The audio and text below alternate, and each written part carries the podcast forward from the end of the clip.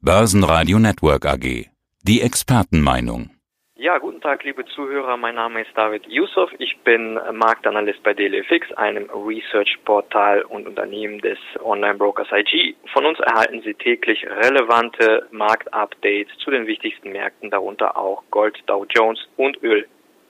In dieser Woche haben alle Marktteilnehmer auf die FED-Sitzung gewartet. Es gab die Zinssenkung von 25 Basispunkten, die erwartet und gewollt war. Reagiert hat die Börse allerdings kaum, vielleicht auch genau deshalb, weil die Erwartungen getroffen und erfüllt wurden. Wie ist die Lage im Dow Jones?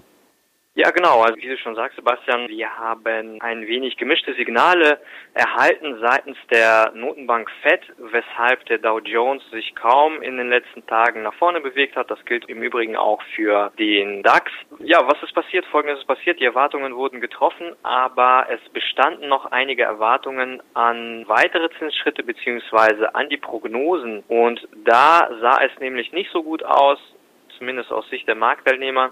Die sogenannten Dotplots haben angezeigt, dass im Median in diesem Jahr wahrscheinlich kein weiterer Zinsschritt erfolgen würde. Aber man sollte das Ganze doch nicht überbewerten, denn wir haben im Juli ebenfalls die Dotplots gesehen, die keine Veränderung angezeigt haben und dennoch haben wir jetzt schon den zweiten Zinsschritt bekommen.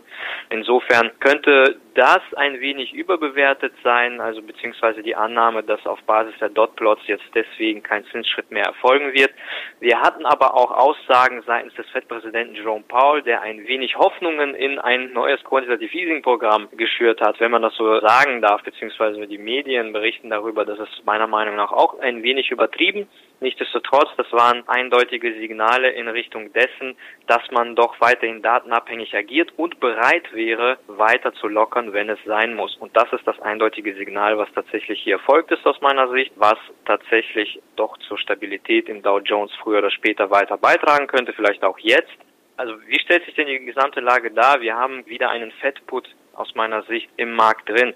Sollten sich die Konjunkturdaten jetzt wieder erwarten, dennoch verbessern und die Rezessionsängste schwinden, dann ist das positiv für den US-Aktienmarkt. Sollten die Daten sich verschlechtern, dann hat die Fed hier ein eindeutiges Signal gesetzt, dann werden sie weiterhin lockern. Auch das könnte den Aktienmarkt stabil halten. Wir haben sicherlich noch andere Risikofaktoren wie den Handelsstreit, die das Upside-Potenzial limitieren dürften.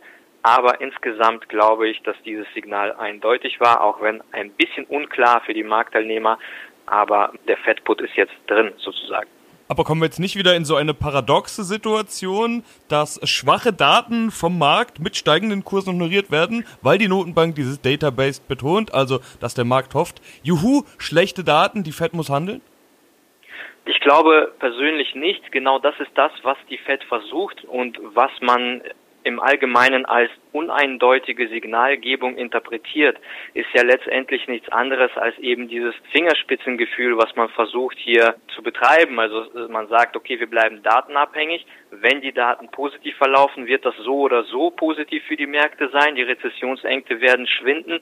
Das ist positiv für die Anleger. Wenn es jetzt nicht sein sollte, dann sind wir gewillt weiter zu lockern. Also ich glaube nicht, dass negative Daten den Markt übermäßig stützen würden, wie wir das im Rahmen des Quantitative Easings gesehen haben. Also das heißt, der Fed Put, den ich ebenso genannt habe, ist abgemildert, abgeschwächt, also ist nicht vergleichbar mit dem Fed Put im Rahmen des Quantitative Easings, was aber eigentlich legitim ist. Wir brauchen jetzt nicht einen so starken Fed Put im Markt. Insofern kann es sein, dass gerade diese etwas gemischten Signale, die die Fed eigentlich ausgesendet hat, genau die richtigen sind für den Markt. Okay, welche Rolle spielt der Handelskonflikt? Du hattest ihn gerade schon erwähnt, zwischen den USA und China, aber auch der Handelskonflikt zwischen, der mögliche Handelskonflikt zwischen den USA und Europa wurde in dieser Woche ja schon wieder besprochen. Welche Rolle könnte dieser Handelskonflikt spielen? Ich glaube schon, dass das eine sehr große Rolle spielt in Anbetracht der Tatsache, dass diese Rezessionsängste ja auch indirekt mit einem Handelsstreit verbunden sind. Ich glaube aber nicht, dass das der einzige Faktor ist. Es bestehen andere Faktoren auch, wie zum Beispiel die bewusste herbeigeführte, sagen wir mal, oder akzeptierte Wirtschaftsstelle in China. Die chinesische Regierung versucht seit 2017 einiges an Liquidität aus dem Markt zu nehmen, einiges an Risiko aus dem Markt zu nehmen. Das machen sie bewusst. Das führt eben dazu, dass auch hier der Industriesektor quasi daran leidet. Der Handelsstreit kommt jetzt nochmal dazu. Im Großen und Ganzen glaube ich, dass der Handelsstreit, sollte sich das Risiko weiterhin erhöhen, eben dieses Upside, diesen Fettput nochmals abschwächen könnte, das heißt das Upside limitieren dürfte, Auf der anderen Seite scheint es ja so, insbesondere für die USA mittlerweile auch mittlerweile, wenn die Daten sich verschlechtern, dann kann man da einen Bezug zum Handelsstreit mittlerweile auch ziehen. Insofern auch die Rezessionsängste dürften teilweise auch vom Handelsstreit ausgehen und das Ganze dann auch rückwirkend auch auf die Geldpolitik der FED dann eben Einfluss nehmen. Insofern, ich glaube, ja, wir haben kein großes Upside-Potenzial in den Aktienmärkten im aktuellen Umfeld. Aber die Notenbanken haben ein Signal ausgesendet, insbesondere die FED, und haben gesagt, wir werden zusehen, dass wir das Wachstum auf Trab halten.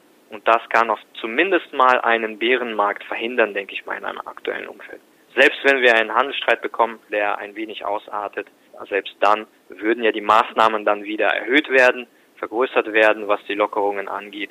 Und da würde man wahrscheinlich nochmals gegensteuern. Aber gerade solche Faktoren haben ja für Unsicherheit gesorgt in den vergangenen Jahren, vor allen Dingen in den vergangenen Monaten. Das haben wir auch am Goldpreis gesehen. Der hat eine interessante Entwicklung hingelegt.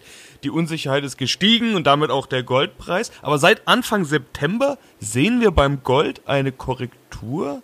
Was für eine Entwicklung siehst du gerade beim Goldpreis? Der Goldpreis hat ja zuletzt, insbesondere im August und im Juli nochmals, aber insbesondere im August bleiben wir beim August, ein neues Verlaufshoch erreicht.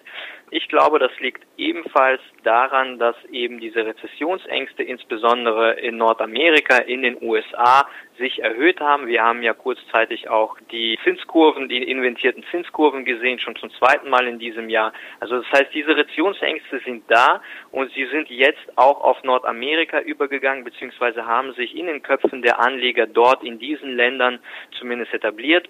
Und das hat dem Goldpreis nochmals einen guten Schub nach oben in den letzten zwei bis drei Monaten gegeben. Wir haben ja starke fundamentale Nachfrage nach Gold im vergangenen Jahr aus Europa, aus Asien gehabt. In diesem Jahr ist diese Nachfrage etwas schwächer, aber wir haben jetzt eine erhöhte Nachfrage, wenn wir zumindest auch die ETFs uns anschauen. Die goldbasierten ETFs haben jetzt insbesondere die Nachfrage aus den USA, aus Nordamerika deutlich angezogen in den letzten drei Monaten. Und das ist ein Signal, dass hier jetzt die Rezessionsängste wahrscheinlich in den Köpfen der Anleger in diesen Ländern ebenfalls angekommen sind. Ich glaube aber, dass einiges jetzt schon eingepreist ist im Goldpreis, was das anbetrifft, also sprich das Rezessionsrisiko und dann auch der Lockerungszyklus.